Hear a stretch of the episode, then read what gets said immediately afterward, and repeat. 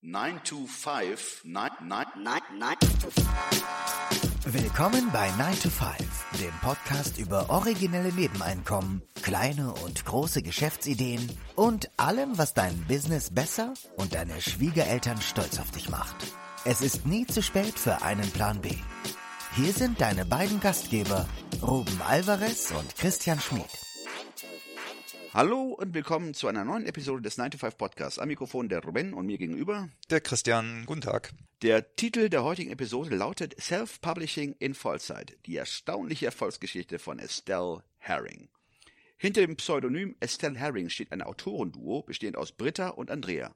Die beiden veröffentlichen etwa alle vier Monate einen neuen Roman im Genre Sexy Urban Fantasy und haben bereits über 100.000 Bücher verkauft. Von den Tantiemen der Bücher, die sie exklusiv über Amazon verkaufen, können die beiden leben. Es ist also kein Zeithassel. Wir freuen uns, heute Britta aus Berlin-Mitte zugeschaltet zu haben. Britta hat bis zu einem Burnout als Teamleiterin eines Callcenters für das Land Berlin gearbeitet. Danach hat sie eine Ausbildung zur Buchhändlerin und zur Drehbuchautorin gemacht. Britta und Andrea, die vorher jahrelang Redakteurin bei einer Filmseite war, sind seit über 20 Jahren befreundet und haben 2013 ihr erstes Buch ganz klassisch über eine Literaturagentur und einen Publikumsverlag veröffentlicht. Der Erfolg dieses Romans blieb leider hinter den Erwartungen zurück und auch die Betreuung durch die Agentur und den Verlag war nicht besonders berauschend. So kam die Idee auf, das nächste Buch Forgotten Places Alistair selber zu veröffentlichen. Dieses Buch ist eingeschlagen wie eine Bombe und bis auf Platz 17 der allgemeinen Kindle-Charts geklettert. Und bisher sind alle ihre Bücher in den Top 100 Charts gelandet, aus immerhin über 6 Millionen E-Books bei Amazon.de. Britta, herzlich willkommen bei 9 to 5 und vielen Dank, dass du dich bereit erklärt hast, dein allererstes Podcast-Interview zu geben. Ja, danke schön und äh, auch vielen Dank für die Einladung. Da nicht für. Schön, dass du hier bist. Also virtuellerweise natürlich. Ja, Britta, du hast ja im, oder wir haben im Intro dich schon kurz vorgestellt und haben ein bisschen was Biografisches äh, über dich gesagt, nämlich, dass du, ja, leider bis zu einem Burnout als Teamleiterin eines Callcenters gearbeitet hast. Uns würde jetzt interessieren, ob du uns mal den Weg vom Callcenter zum ersten Roman beschreiben kannst. genau. Also es begab sich also zu der Zeit, nein. ähm, ich ähm, ja, ich habe ähm, nach dem Burnout habe ich eine eine Umschulung als ähm, als äh, Buchhändlerin gemacht und davor muss man halt verschiedene Kurse machen, um zu gucken, wofür man geeignet ist und sowas. Und in diesen Kursen habe ich einen, ähm, eine Frau kennengelernt, die ähm, tatsächlich ähm, ähm, Beziehungen zu einer ähm, Literaturagentin hatte. Und dann haben wir, wir haben uns unterhalten und ähm, dann sagte sie, ach, du schreibst Bücher und ähm, ich kenne da jemanden. und dann hat sie den Kontakt hergestellt und dann haben wir uns getroffen und dann ähm, hat das eigentlich ganz gut funktioniert. Und äh, die hatte dann gesagt, ja, schickt, schickt mal was. Also ich schreibe ja mit einer Freundin zusammen. Und ähm, dann hat sie gesagt, ja, schickt uns mal was. Und dann ähm, haben wir das getan und dann hat sie uns unter Vertrag genommen. Und ähm, ich glaube, ein halbes Jahr später hatten wir dann auch ein, ähm, einen Vertrag mit einem Verlag. Das heißt, du hast während deiner Zeit im Callcenter schon geschrieben? Ähm, ja, wir haben ähm, das, also das, das allererste Buch hat relativ lange auch gedauert, ehrlich gesagt, weil wir halt zwischendurch immer was anderes auch zu tun hatten und dann irgendwie mal nicht geschrieben haben und so. Aber ähm, ja, wir haben, also ich habe tatsächlich auch schon eigentlich fast immer geschrieben. Also fast immer geschrieben hast, auch schon während der Schulzeit in deiner Kindheit. Ähm ich habe ja, also natürlich, das ist also so ein bisschen in der Kindheit war das so dieses, oh, ich möchte Schriftsteller werden. Ich habe wahnsinnig viel gelesen. Also es gibt auch die mehr, dass ich mir mich als ähm, Kind sozusagen oder als Schülerin ähm, lange vor der Schule habe wecken lassen, damit ich noch lesen kann. Wow. Das glaube ich ja heute nicht mehr so. Aber ähm, den, den äh, aber ich habe oder den ja genau den, den, den äh, früher wecken lassen. Mm. Ähm, und äh, ich habe halt wahnsinnig viel gelesen und ähm, ich wollte irgendwie immer Schriftsteller sein. Ähm, das hört sich jetzt immer so wahnsinnig hochtrabend an, aber es ist tatsächlich so, dass ich, dass ich irgendwie immer gerne schreiben wollte. Ähm, und äh, am Anfang natürlich so mit der Hand, ne? damals noch. Ähm, und dann irgendwie so auf der Schreibmaschine. Und ähm, so richtig fing das aber tatsächlich erst an, als es, als die Computer aufkamen und, äh, und das Internet. Ähm, und dann habe ich mit Fanfiction angefangen. Ähm, und habe dann ähm, veröffentlicht auch, ähm, halt auf einschlägigen Plattformen. Und das lief tatsächlich ganz gut und habe da Preise gewonnen und sowas. Und dann ja, habe ich eigentlich irgendwie so vor mich hingeschrieben. Äh, jetzt mal ganz naiv gefragt, was ist Fanfiction? Ah, okay.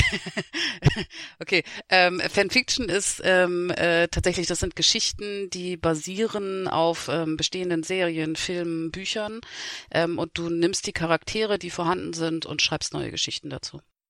Und die werden dann im Internet in Foren veröffentlicht und da gibt's dann eine Fangemeinde, die, was weiß ich, Harry Potter-Fans sind und Genau. Harry Potter Fan. Also äh, äh, zum Beispiel das, das berühmteste, das berühmteste Beispiel einer, einer sehr, sehr erfolgreichen Fanfiction ist Shades of Grey. Ähm, Shades of Grey ist eine, ist basierend auf, also ist eine Fanfiction gewesen zu ähm, Twilight. Und ähm, das ist sozusagen, und der Vorteil, Fanfiction zu schreiben, ist tatsächlich, dass man halt die Charaktere kennt. Also die, die Charakterentwicklung hat jemand anders gemacht und man nimmt eben diese bestehenden Charaktere und erzählt halt neue Geschichten dazu. Und das ist, ja ähm, das ist ja. Das ist ja praktisch dann wie so ein Zeithassel. Man fängt ganz klein an, probiert genau. sich aus in so einem Forum. genau, genau. Und das ist halt, also es wird wahnsinnig viel, ich weiß nicht, ob euch Wattpads was sagt. Ähm, das ist ein, also das ist halt eine Plattform, auf der ähm, extrem viel Fanfiction tatsächlich auch ähm, veröffentlicht wird. Zu allen möglichen. Entschuldigung, wie heißt die Plattform? Watt, Wattpad. W-A-T-T-P-A-D, glaube ich. Also da war ich jetzt nicht, weil das ist sozusagen nach meiner Fanfiction-Zeit erst aufgekommen, aber ähm, das ist so, glaube ich, jetzt momentan die größte. Ähm, ansonsten gibt's halt noch so Fan, Fanfiction-Net und sowas. Das, da gibt's halt relativ viele Sachen. Und man, man findet wirklich ähm, alles zu allen Fandoms. Also ob das jetzt Highlander ist, ob das Harry Potter ist, ob das ähm, Herr der Ringe ist, was auch immer. Und da gibt's halt auch so, es gibt eben auch Crossover, wo dann halt Leute sagen, okay, also ähm, ich möchte jetzt, keine Ahnung, dass dann der ähm, Edward Cullen mit ähm, Harry Potter was auch immer macht. So, also das, ähm, genau. Und das ist ein unglaublich riesengroßer Markt. Also das ist tatsächlich, also das, das, das, diese Fandoms sind so riesig, das kann man sich gar nicht vorstellen. Äh, Britta, oute ich mich jetzt, wenn ich dir sage, dass mir das völlig neu ist? naja, das kommt halt immer drauf an, aus welcher Richtung man kommt. Ja. Ne? Ähm, und wenn man, wenn man halt jetzt auch nicht irgendwie in diesen, in diesen Fan, also Andrea und ich haben uns ehrlich gesagt, wir haben uns auch über, über sowas kennengelernt. Wir haben uns über Highlander kennengelernt. Und ähm, über eine Mailingliste. Und da haben wir uns sozusagen im Internet kennengelernt und haben, haben uns da halt sofort irgendwie gut verstanden und ähm, ja. The rest is history. Das ergibt natürlich viel Sinn, denn das sind ja alles Leute, die nur auf neue Stories warten. Das heißt, es wird wahrscheinlich alles sehr dankbar aufgenommen. Das ist das Interesse, Kaufinteresse ist wahrscheinlich hoch. Sind das Sachen, die verkauft werden oder werden die kostenlos eingestellt oder gibt's beides? Also normalerweise Fanfiction, Fanfiction wird kostenlos eingestellt, weil das natürlich auch eine Grauzone ist, weil du du hast ähm, du du nimmst ja also es ist urheberrechtlich, ist es eine Grauzone, ähm, weil du mit, mit Dingen spielst, die dir nicht gehören, die jemand anders entwickelt hat. Und ähm, es gibt, es gibt Autoren tatsächlich, es gibt relativ viele Autoren, die da nicht, ähm, nicht gut drauf zu sprechen sind, die das auch regelmäßig löschen lassen, ähm, die da sehr, ähm, ja, sehr mm, sozusagen also zickig ist ja auch immer ein großes Wort, aber, aber die halt einfach nicht gut drauf reagieren. Und dann gibt's halt wieder welche, die sich dann halt denken, das ist eine, die, die Fans haben da so viel Spaß dran. Ähm, und es ist tatsächlich, normalerweise wird ja auch kein Schaden damit getrieben.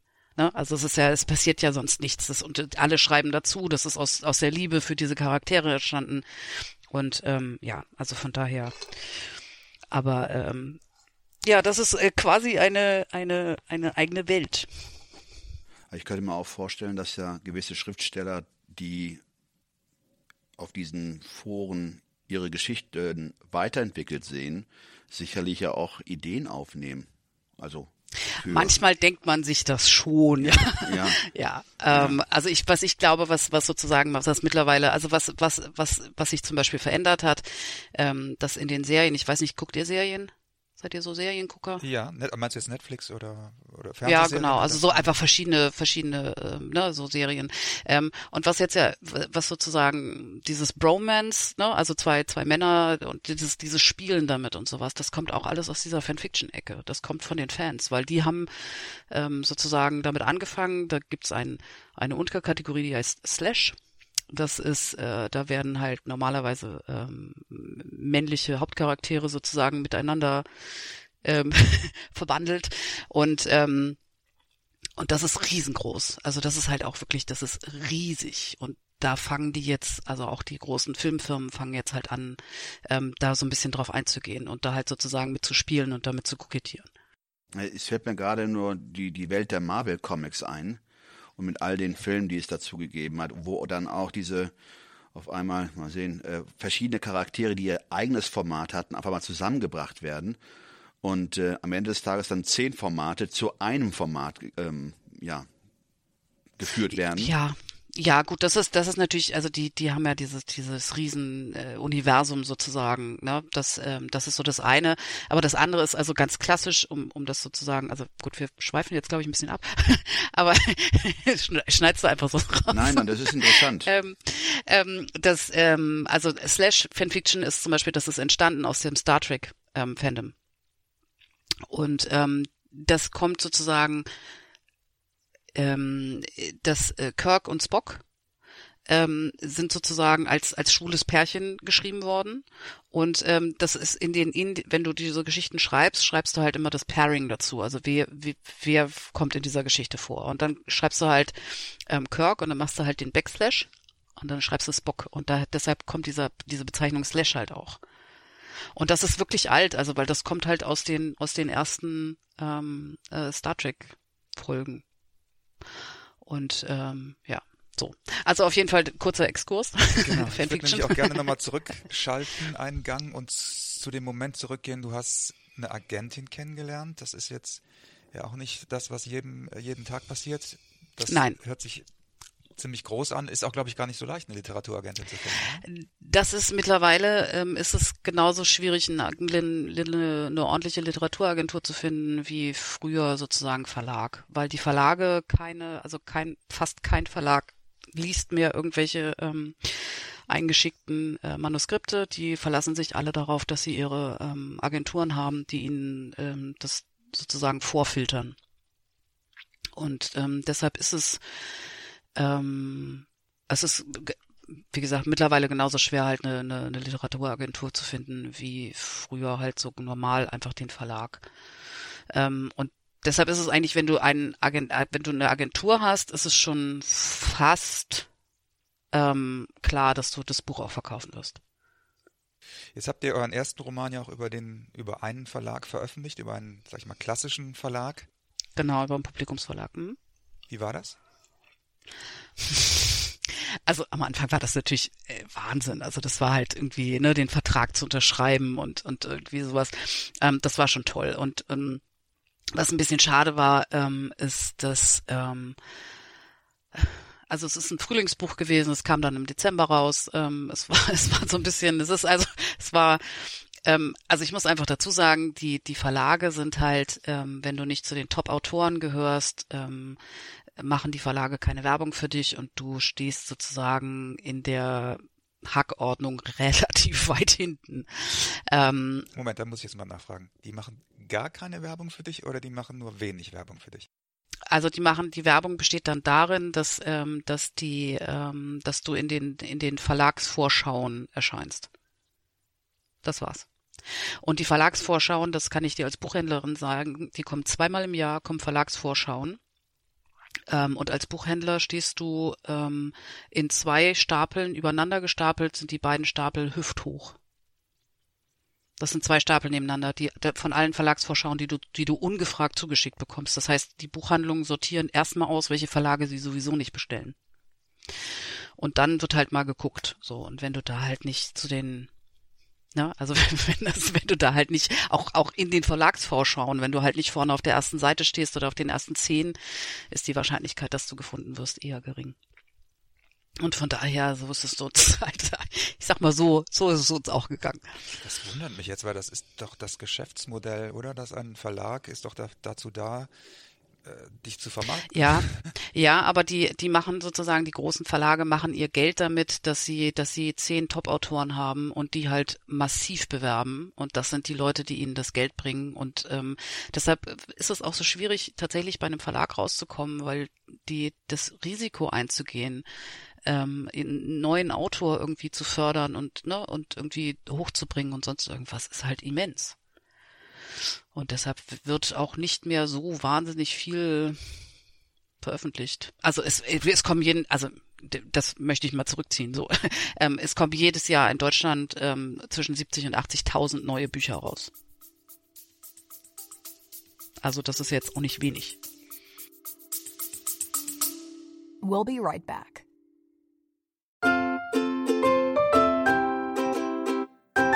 Es ist Zeit für Werbung in eigener Sache. Aber keine Sorge, wir machen es kurz und schmerzlos.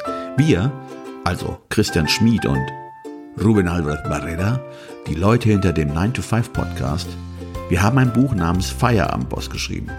In diesem Buch zeigen wir, dass es möglich ist, deine eigenen Wege zur finanziellen Unabhängigkeit zu gehen, ohne komplizierte Finanzbegriffe oder trockene Ratschläge. Versprochen.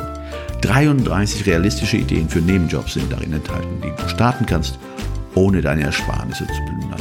Es geht darum, dir mehr Optionen zu bieten, weniger abhängig von deinem 9-to-5-Job zu sein. Denk darüber nach, es deinem Chef bei der nächsten Kaffeepause zu erzählen. Hey Chef, ich werde mein eigener Chef. Feierabendboss ist ab sofort erhältlich. Überall, wo es gute Bücher gibt. Also schnapp es dir und lass uns zusammen auf die Reise gehen. Zu der Freiheit, die du verdienst.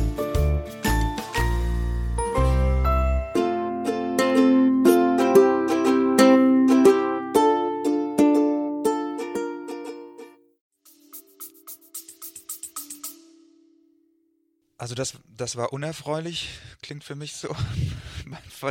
Aber, sagen wir, wenig erquicklich. Und war dann der nächste Schritt zu sagen, jetzt machen wir es selber?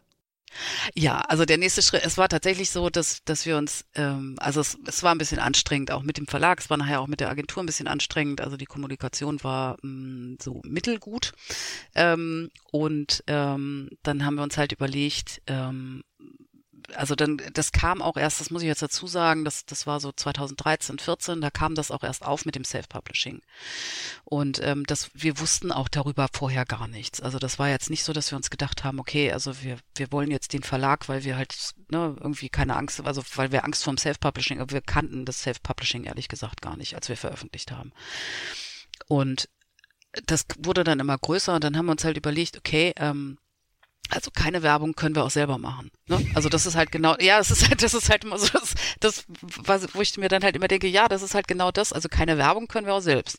So und ähm, und dann quatscht uns wenigstens niemand rein und dann können wir halt alles selber machen und dann, ne, also entweder wir laufen halt auf oder es funktioniert halt irgendwie.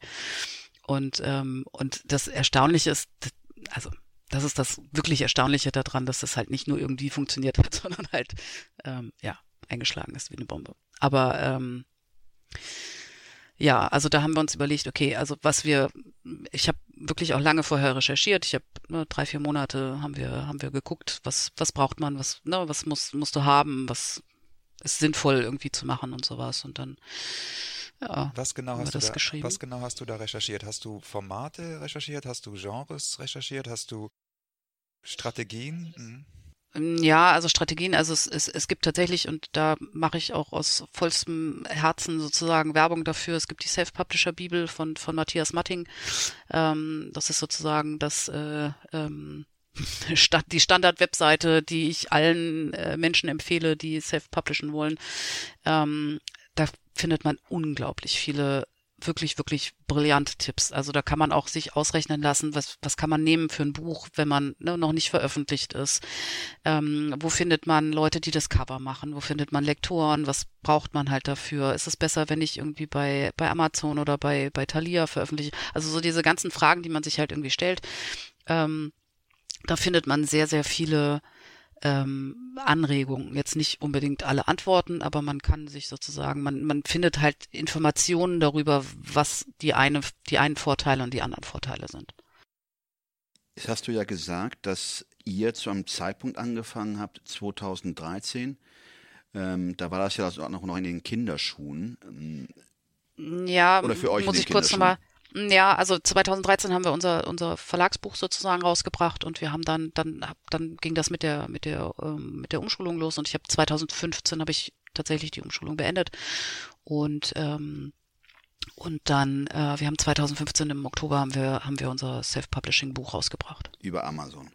über Amazon genau. Das heißt, 2015 ähm, wart ihr denn so, gehörtet ihr zu den ersten, die über Self-Publishing? Nein, also die die die ersten Self-Publisher und das das ist halt sehr sehr süß, weil man das, man man sieht das sozusagen immer noch die die ersten Self-Publisher und das waren fast alles Frauen tatsächlich. Ähm, die haben 2012, 11, 11, 12, 13 sozusagen angefangen. Ähm, die sind mittlerweile festgesetzt, egal was die rausbringen, die sind auf Platz eins, zwei und drei der ähm, allgemeinen Amazon Charts. Das siehst du halt, die haben eine unglaubliche Fanbase, weil die eben in der Goldgräber-Stimmung ähm, ne, da, äh, sozusagen veröffentlicht haben und die haben sich natürlich in der Zeit einfach eine Fanbase aufbauen können, die Gut, so praktisch ein First Movement Vorteil. Also äh, waren die ersten, genau, die dann genau, äh, genau. veröffentlicht Und es war aber für uns nichtsdestotrotz waren wir schon, also 2015 war noch ähm, ähm, also ich glaube, als wir rausgebracht haben, gab es ungefähr vier Millionen E-Books auf, auf Amazon.de, jetzt sind es über sechs. Es dürften wahrscheinlich mittlerweile sieben oder acht sein. Also das ist schon enorm das ange, angezogen. Auch mit den Veröffentlichungen. Also jetzt für Hörerinnen und Hörer, die vielleicht selber mit der Idee spielen, Self-Publishing zu machen, aber noch nicht sich so intensiv damit beschäftigt haben. Kannst du eine Einschätzung geben, wie komplex und schwierig es ist, ein Buch selber zu veröffentlichen? Ja, kann ich. Es ist überhaupt nicht schwierig. So, Punkt. Es ist so. Also ich kann, das ist halt, also ich, ich glaube, dass, also was du brauchst, ist, du brauchst einen Amazon, also jetzt, ich kann nur von Amazon reden. Ähm, wir haben das einmal sozusagen auch über Tolino versucht, das ist nicht so gut gelaufen für uns, ähm, was einfach an verschiedenen Dingen lag, aber wir haben sozusagen, also bei Amazon, du brauchst einen Amazon-Account, also normal, du hast deinen normalen Amazon-Account, wenn du einen hast. Ähm, du lädst ein Word-Dokument hoch und ein JPEG als Cover und fertig. So, also mehr brauchst du nicht. Ja, Ähm, du brauchst natürlich ein bisschen mehr als nur das, oder? ja gut, du brauchst noch eine gute Geschichte. Ne? Du musst, ja, okay. Aber es ging ja jetzt, also wenn es, ja, also das kann nicht, also es hilft schon, wenn man ganz gute Geschichten erzählt. Ähm, und wenn es halt nicht nur drei Seiten sind. Also ich glaube, unter zehn kannst du, glaube ich, nicht hochladen. Ähm, aber ähm, ich sag mal so, als, als an, an, an technischen Voraussetzungen brauchst du nicht viel. Und ähm, es gibt ein, ein wirklich wunderschönes ähm, Buch bei, bei Amazon, was kostenlos ist, Erstellung eines Kindles. Ähm, das ist, äh, das kann man sich runterladen und wenn du diese Anleitungen befolgst, ähm, dann hast du halt ein formatiertes, ordentlich formatiertes E-Book. Super. Das Und, ähm, verlinken wir auch in den Shownotes, ja. Genau.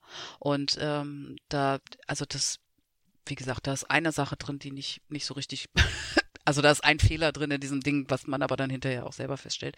Ähm, Was ist der Fehler? Der Fehler ist, ähm, es, es wird gesagt, dass du nach, nach, einem Ab, nach einer Absatzmarke einen 10-Punkt Abstand machen sollst. Und das ist doof, weil dann sieht das so aus, als ob jeder, wenn du, wenn du eine neue Zeile anfängst, sieht das aus, als ob da eine Leerzeile dazwischen ist. Ähm, was, was das E-Book unglaublich aufbläst und was halt, ähm, was einfach doof aussieht in der, in der Formatierung. Aber ähm, ansonsten kann man das wirklich eins zu eins ähm, befolgen und hat halt hinterher ein perfekt formatiertes E-Book und es ist auch nicht viel. Also das sind nicht viele.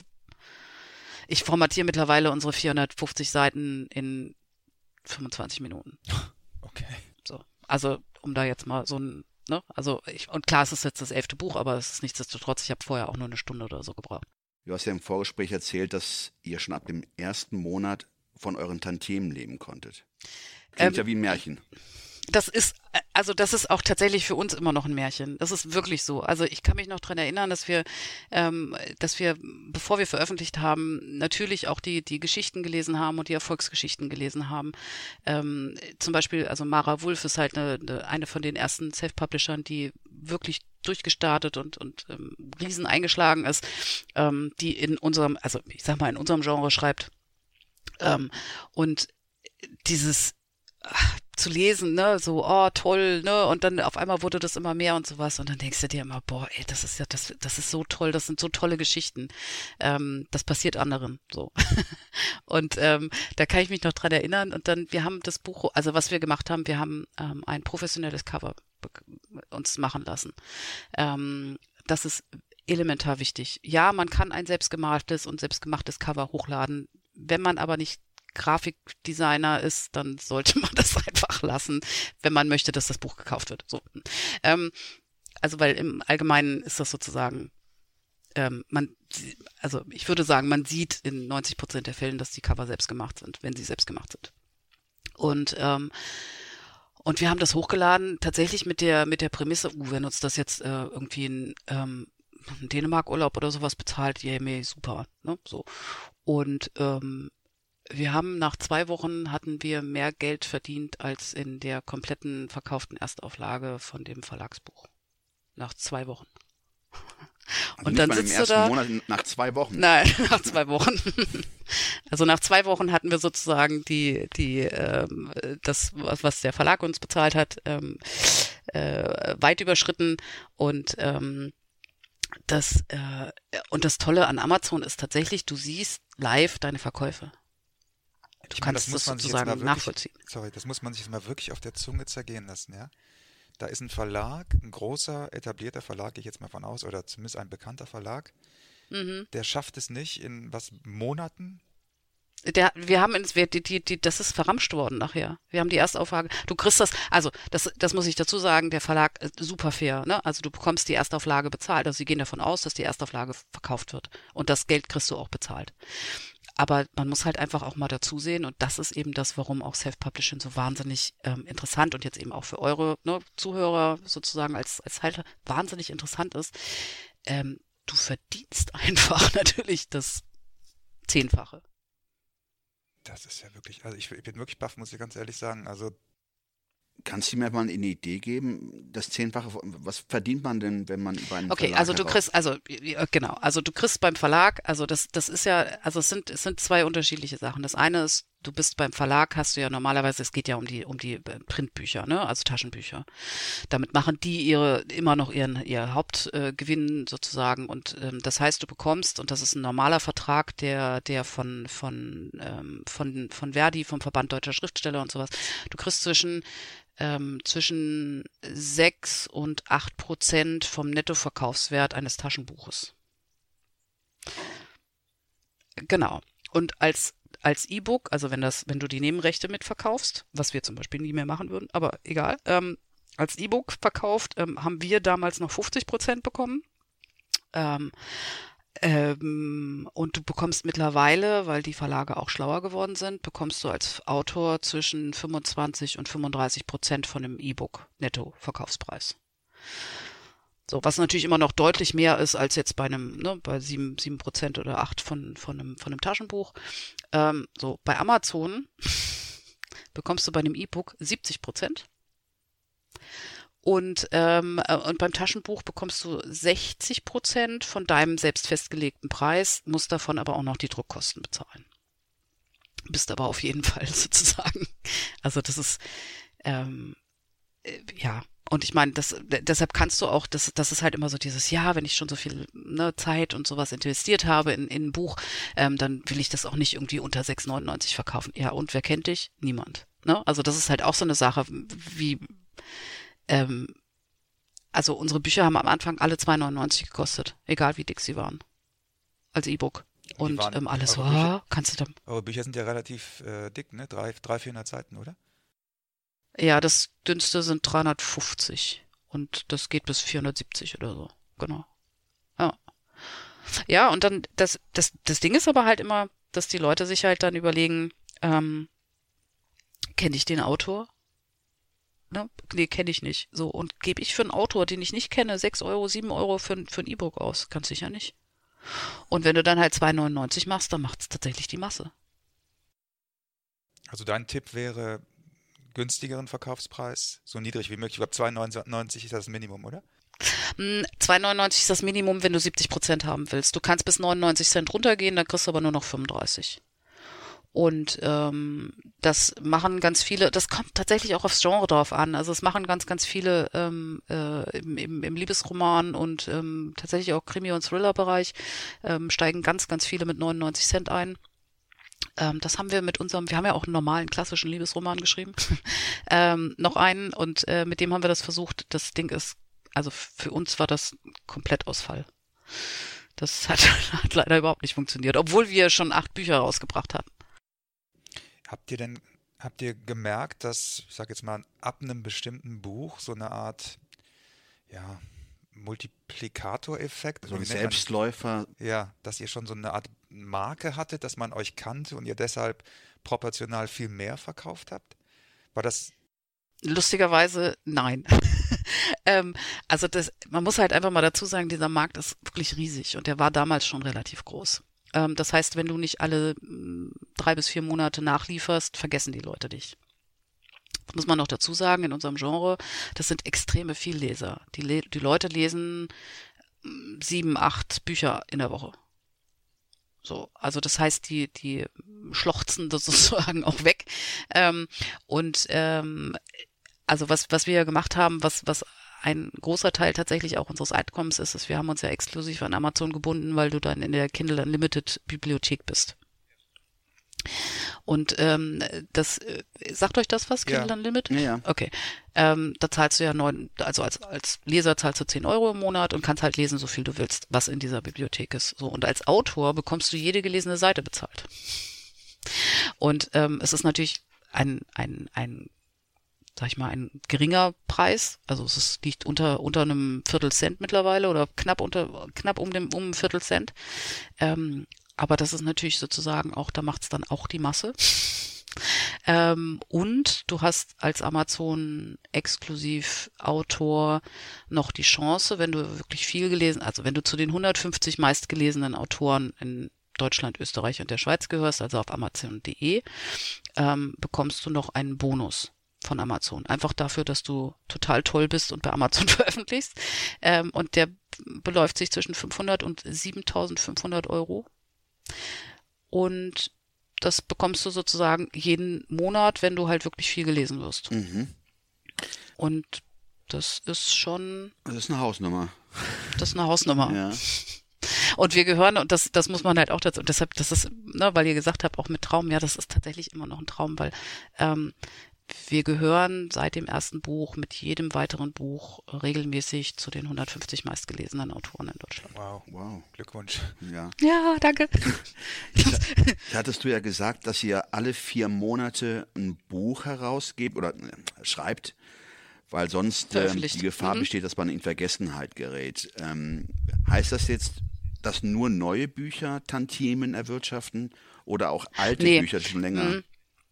Also was, was unser, was, was halt sozusagen für uns auch tatsächlich gut ist, ist, dass wir eine, eine, eine Reihe beziehungsweise eine Serie schreiben. Also das heißt, jedes, jedes neue Buch zieht unsere alten wieder mit. Und ähm, das war das war tatsächlich auch eine Überlegung, die wir vorher gemacht haben, auch eine Marketingüberlegung, ne? dass wir das, wir als wir als wir das erste Buch geschrieben haben, war klar, wenn das gut läuft, können wir da noch weitere Bücher schreiben, weil das halt jeweils, das ist ein Freundeskreis von sechs Leuten und dann erzählen wir die Geschichte von jeweils einem aus dem Freundeskreis. Das war sozusagen schon ähm, Marketing, also was heißt Marketing? Es war halt quasi, ja, Strategie hört sich auch immer komisch an, aber natürlich haben wir uns das vorher überlegt. Ihr habt also immer zum die einen, weil wir eingeplant, nicht? Genau. Und ähm, also das ist halt, weil, weil äh, gerade auch im Fantasy, also wir schreiben ja Urban Fantasy, ähm, die, die Leute lesen das gerne, die Leute lesen auch gerne, kommen gerne sozusagen in die Welt wieder zurück. Ähm, und ähm, es ist halt, es ist natürlich auch einfacher, wenn du sozusagen eine, eine Welt schon kreiert hast und dann halt weißt, wie das funktioniert und wie die Leute sind und, ne, und wenn du die Freunde, diesen Freundeskreis halt magst. Und das, wir lesen sowas selbst sehr, sehr gerne. Ähm, und das war tatsächlich schon die Überlegung. Wir hätten auch gedacht, dass es mit jedem Buch mehr wird und mehr gelesen wird. Ähm, das ist tatsächlich nicht der Fall. Das war relativ stabil. Also es ist immer, es, es war immer, der erste Monat war immer super und der zweite Monat war dann okay und der dritte Monat war dann so, mm, und wenn es dann der vierte Monat ist, dann wird halt schon, da waren am, gerade am Anfang waren dann schon, also da wurde es schon knapp, tatsächlich Miete bezahlen zu können. Mhm. Sehr interessant. Kannst du nochmal für uns das ein bisschen runterbrechen? Also Amazon ist auf jeden Fall eure Haupteinnahmequelle. Wie verteilen sich dann die Tantiemen auf E-Books, Taschenbücher und Kindle Unlimited? Das würde mich sehr interessieren. Die Antwort auf diese Frage erfahrt ihr nächste Woche in Teil 2 dieses Interviews. Stay tuned. Das war 9 to 5, der Podcast von Christian und Ruben. Alle in der Episode erwähnten Links findet ihr in den Show Notes auf 9to5.de.